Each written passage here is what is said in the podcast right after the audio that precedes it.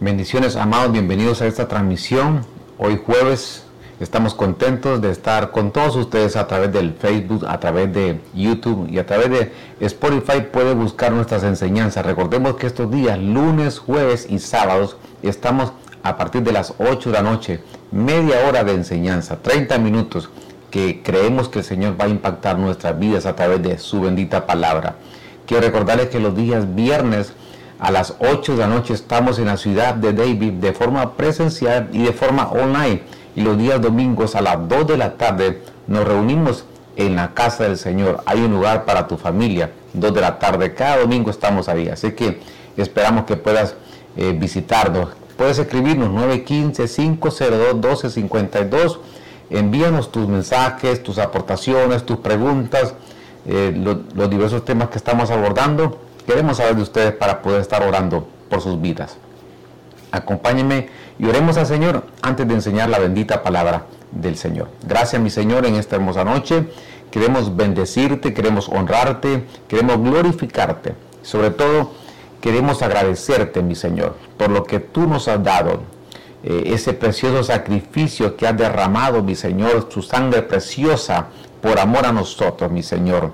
Gracias, mi Señor, porque podemos exponer tu palabra, que cada oyente, mi Señor, que cada vida, mi Dios eterno, pueda ser impactada por el consejo de tu palabra, mi Señor. Sabemos que el mejor consejero es tu palabra, mi Señor, y queremos apegarnos y abrazar tu palabra con fe, con esperanza, mi Señor. Gracias en esta hermosa noche por este tiempo que nos das toma control de cada situación, hogares, familias, matrimonios, toda enfermedad en el nombre de Jesús. Sé que tú lo harás, Señor. Lo creemos en esta noche. Gracias, Padre. Gracias, Hijo. Gracias, Espíritu Santo. Amén y amén. Bien, las siete cabezas del dragón. Esta es la segunda parte de este tema. Y quiero seguir hablando acerca de estas cabezas del dragón. ¿Por qué, es importante esto? Eh, dijimos porque el Señor tiene guerra, hace guerra con siete naciones según Deuteronomio. También dijimos que en Proverbios aparece que hay siete abominaciones, eh, pero también dijimos que en los evangelios se mencionan siete espíritus. Entonces note cómo la guerra contra siete. Y ahora aparece en Apocalipsis capítulo 12 esta entidad llamada el dragón, que dijimos que es como el antipadre. Recordemos que del lado de las tinieblas también está el falso profeta, el anticristo, y eso me parece a mí que es como el antipadre, este dragón, que es la serpiente que estuvo en el desierto. Ahora, leímos también en, Apocalipsis capítulo 16, se mencionan estos espíritus que salen de la boca de la bestia, del falso profeta y del dragón. Entonces entiendo que estas cabezas pueden tener diferentes eh, connotaciones, ángulos distintos, eh, Claro que sí, pero en este ángulo lo puedo ver que son como espíritus, son como eh, potestades por el lado de las tinieblas que se están moviendo en este tiempo final. ¿Y por qué digo en este tiempo final? Porque el dragón aparece en, ese capítulo 12, eh, es mencionado, eh, se menciona 12 veces, y qué interesante que ahí se menciona y se, relata un arrebatamiento de, de la iglesia del Señor y hay una lucha, hay una batalla ahí y aparece este dragón. Es decir, esta entidad eh, en este último tiempo le va a hacer guerra a la iglesia del Señor y que la iglesia del Señor tiene que saber a qué se está enfrentando.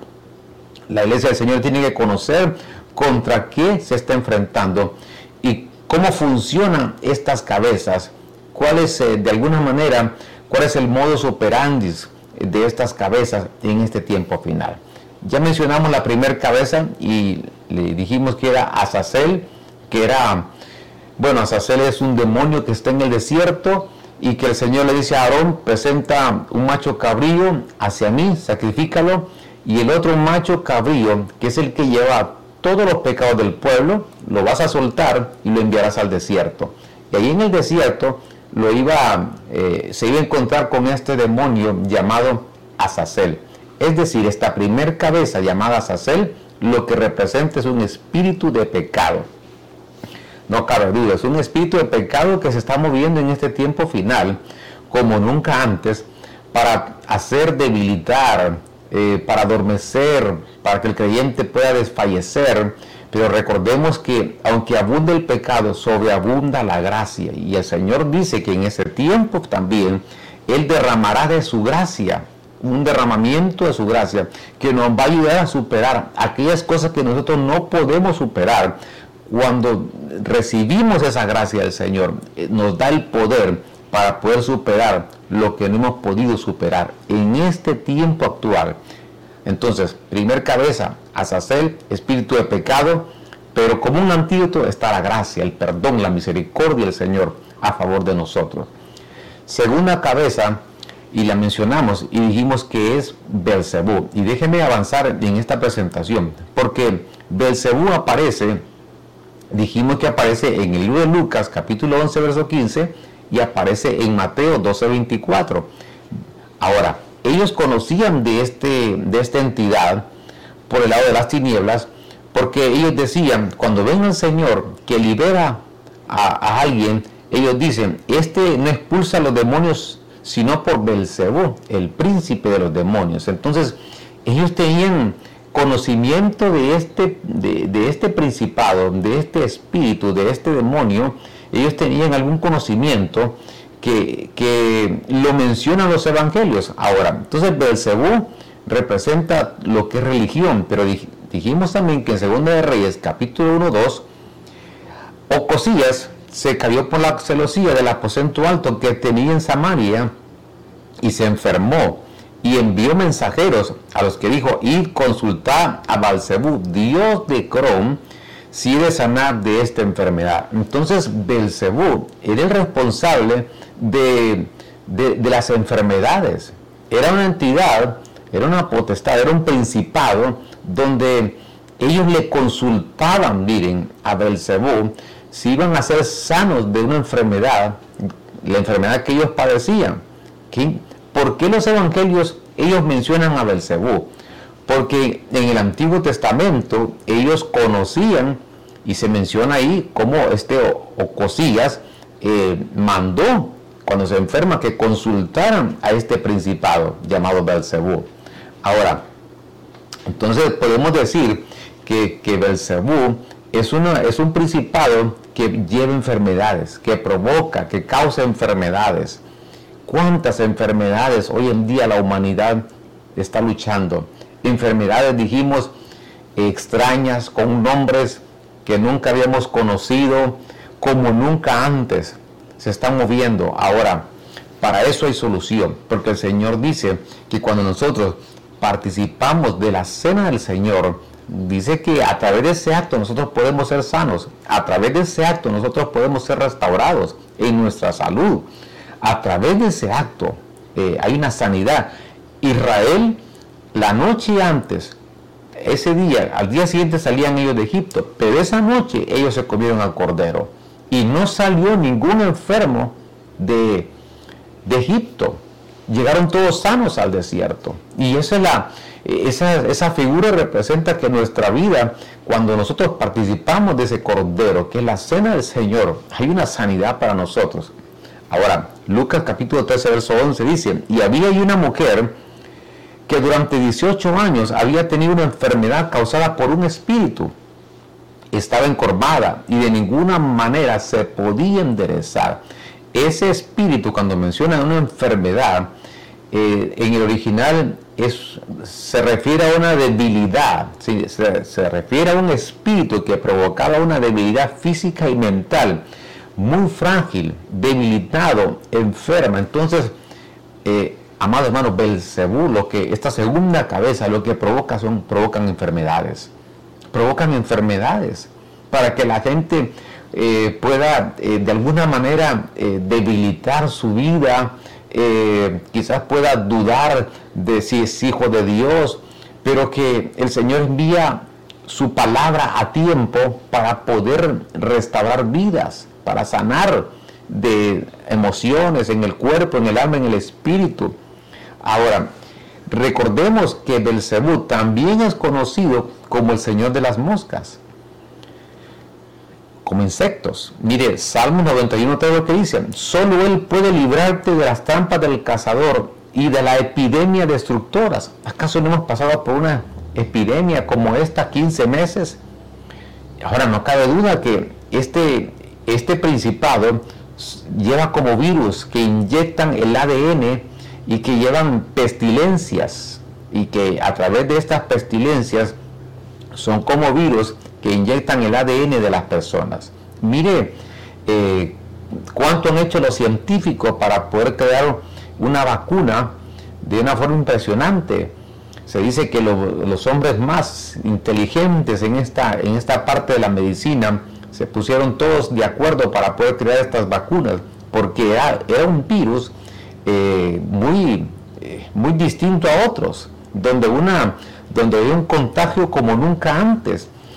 No cabe duda que estos, estos virus, estas enfermedades que aparecen en este tiempo son provocadas por esta segunda cabeza, pero recordemos que hoy una vez más creemos en la mano poderosa del Señor. El Salmo 91 dice que, que Él nos va a librar, si usted lee en, los en el contexto, que Él nos va a cubrir de norte a sur, de este a oeste, que nos va a proteger 24 horas del día.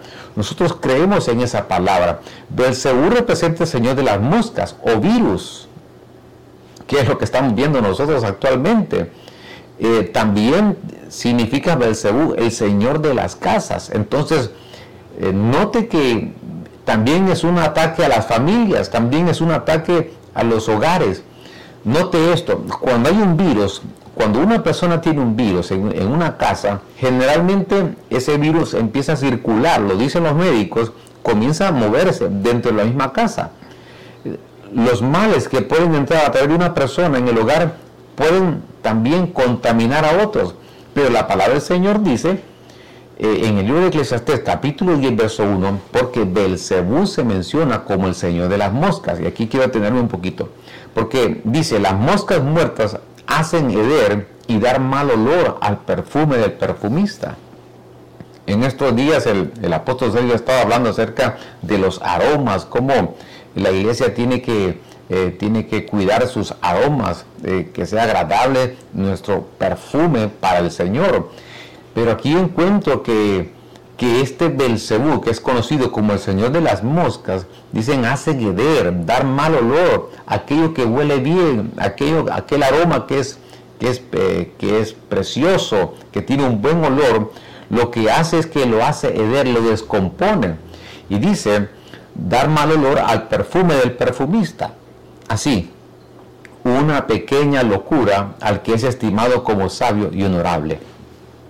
Entonces, si Belcebú lo relacionan con las moscas, y dice aquí que las moscas muertas hacen heder y dan mal olor al perfume del perfumista.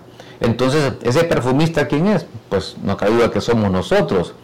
Ese perfume nuestra vida interna, nuestra, eh, puede, puede ser nuestra adoración al Señor, nuestra vida espiritual, pero dice también que habla de una pequeña locura. Entonces, ¿cuántas personas por una pequeña locura eh, hacen heder su perfume?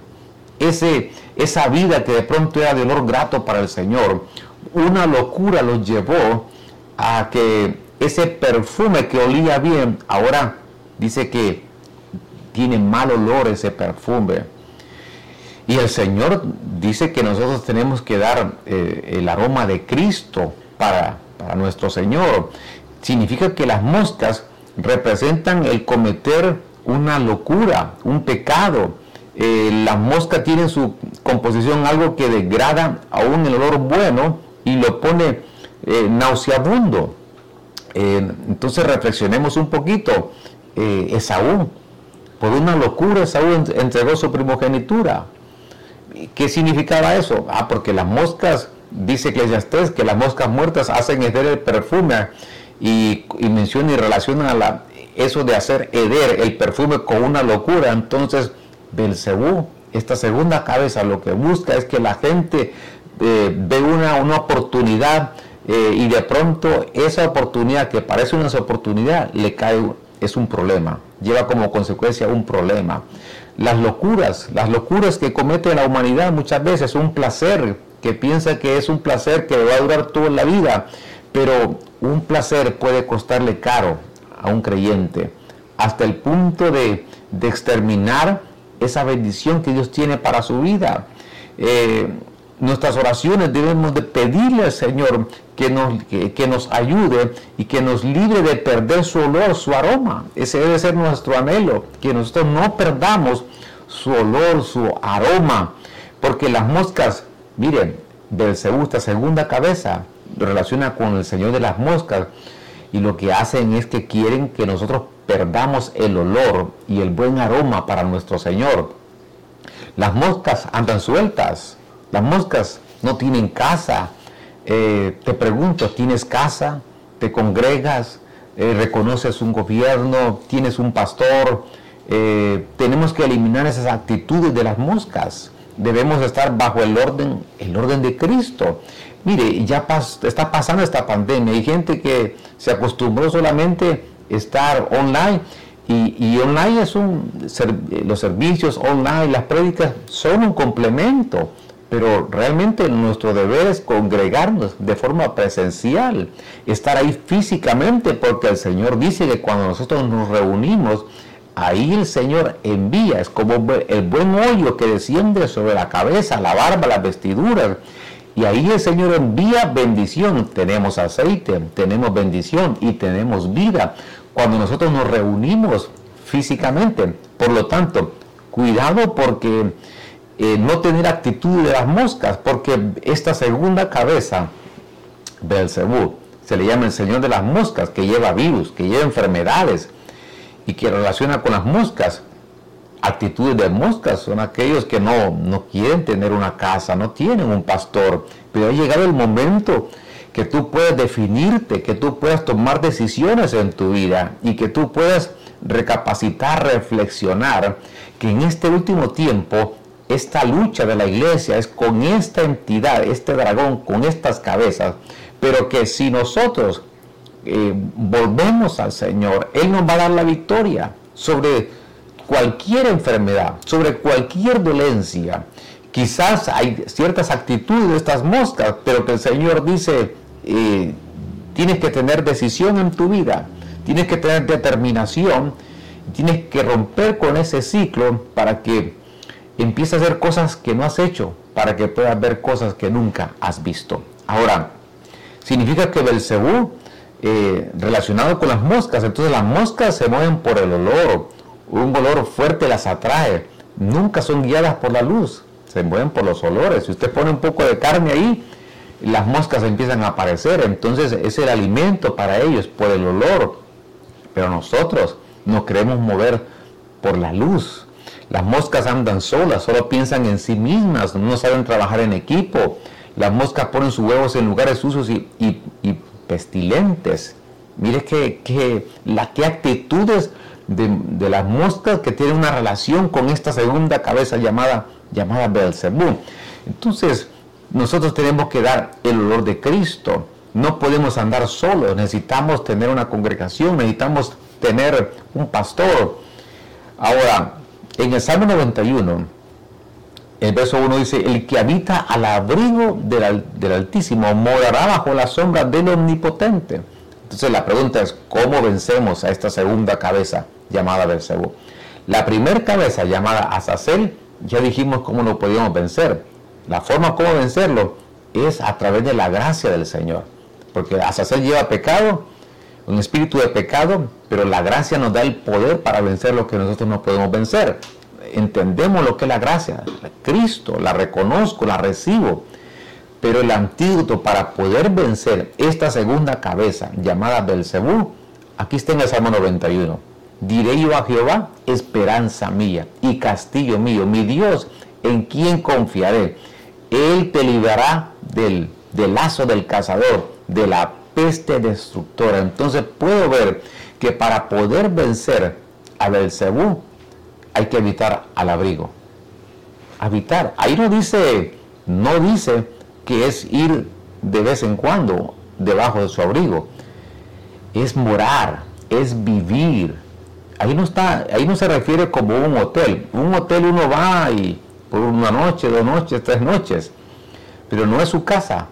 Ahí dice lo que el que habita al abrigo, lo que necesitamos es tener una casa, es habitar, es morar, es vivir de forma permanente al abrigo del Altísimo. Y ahí vamos a estar bajo la sombra del Omnipotente. Ahí vamos a decirle, Señor, es mi esperanza, eres mi refugio. Y ahí dice que Él nos va a librar del lazo del cazador y de la peste destructora, porque es lo que hace Belcebú, esta segunda cabeza. Lleva virus, lleva enfermedades, lleva epidemias. Pero dice el Señor que si estás bajo mis alas y que declaras que, que el Señor es nuestra esperanza, nuestro castillo, Él nos va a librar de esa peste destructora. Déjeme avanzar, porque son siete cabezas. Veamos la tercera.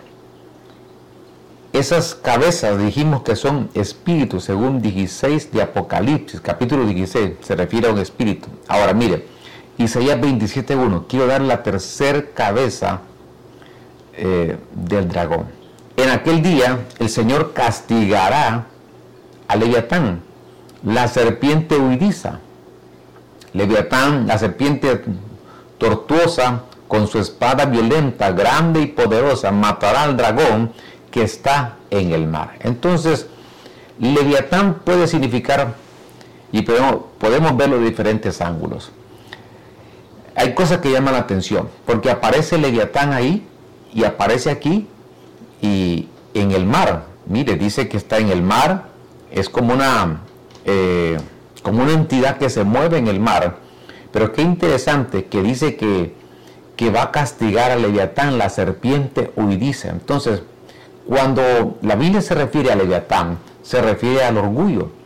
Es un espíritu de orgullo Leviatán. Es el símbolo del imperio de orgullo, lo que dice y lo menciona Ezequiel capítulo 29, verso 3 al 5. Entonces, por, Leviatán es el orgullo. Lo menciona el libro de Job también. Y menciona como esas escamas que, que tiene orgullo. Entonces, Proverbios 23, 29, 23 dice, el altivo será humillado, pero el humilde será enaltecido. Mire, tenemos que decirle al Señor, Señor, quiero ser como tú, un espíritu manso y humilde de corazón. Porque cuando hay altivez, dice que el altivo va a ser humillado, pero el humilde será enaltecido. En Proverbios 16, 18 dice, al orgullo le sigue la destrucción, la altanería, el fracaso. Entonces, Leviatán, esta tercer cabeza es orgullo. Leviatán representa el orgullo. Y mire, creo que todos en algún momento tenemos un poco de orgullo. Pero que el Señor eh, quiere trabajar en nuestra vida. Porque cuando hay orgullo, nos cuesta pedir perdón. Se pueden, pueden haber separaciones, divorcios en matrimonios, separaciones de hogares, de familias. Y lo que, hace, lo que provoca es una desintegración en el hogar, también las iglesias se debilitan cuando hay eh, matrimonios eh, que no trabajan, que no funcionan bien, eh, cuando hay división en los hogares, las sociedades mismas también sufren ese daño. Esta tercer cabeza representa orgullo, representa un, una, algo que puede destruir vidas y hogares y familias, algo que provoca que la gente no, no, no pida perdón algunas veces. Entonces, no sé cuánto tiempo me queda ya, pero quiero continuar hablando un poquito acerca de, este, eh, de este slide. Mire lo que dice, el orgullo y sus consecuencias, porque Leviatán representa eso. Es un, el orgullo es un sentimiento de, de propia grandeza e importancia. Quiero leerle estas anotaciones que tengo aquí. El deseo de estar a la cabeza, mire lo que lleva el orgullo. Nos hace aparentar lo que no somos nos consume emocionalmente, nos agota y nos lleva a crisis nerviosas. Es falta de sabiduría eh, porque no nos deja escuchar a otros. El orgullo no nos deja escuchar a otros. Va asociado con la ira también. Es falta de paz. Vacía el alma y toda la energía del cuerpo. Nunca acepta la corrección o la sugerencia. Nunca acepta que se equivoca. No olvida las ofensas eh, es, es fuente de rebelión, desafío y venganza. eh, nos hace complicados, cuántas cosas, el orgullo es la razón de discusiones, es una fortaleza en contra del quebrantamiento de Dios, nos hace, nos hace creer que somos mejores que otros, destruye el discernimiento, es lo opuesto al amor, es un enemigo de Dios, no nos permite vencer al enemigo. Podríamos enumerar muchas, pero muchas cosas, pero sobre todo el orgullo. Es la imitación del carácter que llevó aquí a Satanás a su caída. Recordemos que, que Satanás, su orgullo lo llevó a que abandonara ese sitio que el Señor le había, le había puesto ahí en los cielos. Entonces, Pablo mismo dice que él tenía un aguijón para que él no se inflara, para que él no se hinchara por todo lo que recibía de parte de Dios, esas revelaciones, tenía un aguijón, un aguijón que lo hacía como que se desinflara él de lo que Dios le había dado, un hombre que escribió tanto, un ejemplo, fue al tercer cielo, al paraíso, pero que dice él que tenía, tenía un aguijón, un aguijón que era como, repito, ¿para qué? Para desinflarlo y que él reconociera que lo que tenía era por el Señor y que el grande es el Señor, que no hay nadie más grande que Él. Abortemos, abortemos el orgullo de nuestra vida, porque es algo que nos limita para alcanzar muchas cosas en Dios. Eh, muchas veces sentirnos mejor que otro, eh, creo que son, son eh, emociones que deben de salir de nuestra vida y que el Señor nos dijo que aprendamos de Él, de su mansedumbre, de su humildad. Qué cosas, que esas dos cosas el Señor nos dijo, aprendan de mí. No, no hablo de, echar fuera demonios, de sanar, de liberar, que todo eso hay que hacerlo de alguna manera, pero Él dijo, aprendan de mí que soy manso y humilde de corazón. Esta tercer cabeza llamada Leviatán, se relaciona con la, el altivez, se relaciona con el orgullo. Hoy más que nunca hay un orgullo en la humanidad. Alguna, algunas de esas personas no quieren reconocer la, necesidad, el amor de Dios por su propio orgullo. Pero nosotros hoy estamos diciéndole al Señor, Señor, queremos ser como tú. Porque la Biblia dice en Filipenses que Él se despojó y se hizo hombre y se humilló a sí mismo y que el Padre le dio un nombre que es sobre todo nombre. Para que nosotros podamos tener un nombre nuevo, tenemos que aprender de la humildad del Señor. Permítame orar esta hermosa noche y pedirle al Señor que sea Él quien nos pueda auxiliar, que nos pueda ayudar para poder trabajar en algún área de nuestra vida que necesita ser restaurada y sanada. Glorioso Señor, en esta hermosa noche he expuesto tu palabra, mi Señor. En este tiempo final sé que la iglesia se enfrenta a estos desafíos, mi Señor. Lo dice tu palabra, pero tu palabra misma lo dice que seremos más que vencedores, Señor, y que tú nos das las herramientas y tú nos das el poder y nos revistes de poder para poder, mi Señor, vencer lo que no hemos podido vencer. Ahí tú nos darás la victoria, mi Señor. Nosotros lo creemos en esta noche. Toma control. En el nombre de Jesús rogamos y pedimos por cualquier enfermedad, mi Señor. Si ha venido un virus, si ha venido, mi Señor, una enfermedad sobre las familias, mi Dios eterno, en el nombre de Jesús, glorifícate, mi Señor. Sabemos que para ti no hay nada imposible, mi Señor. Nada es imposible para ti. Podemos decirte que eres nuestro Padre amoroso y bueno, Señor, que quieres lo mejor para nosotros. Gracias, Padre, gracias y gracias, Espíritu Santo. Amén y amén. Quiero recordarte, lunes, jueves y sábados estamos online a las 8 de la noche y los días viernes estamos de forma presencial y online a las 8 de la noche en la ciudad de David aquí en el estado de la Florida y los días domingos a las 2 de la tarde, apresúrate y ven a la casa del Señor. Visítanos, que hay un lugar para ti y para tu familia. Estamos orando por cada uno de ustedes. Que el Señor les bendiga.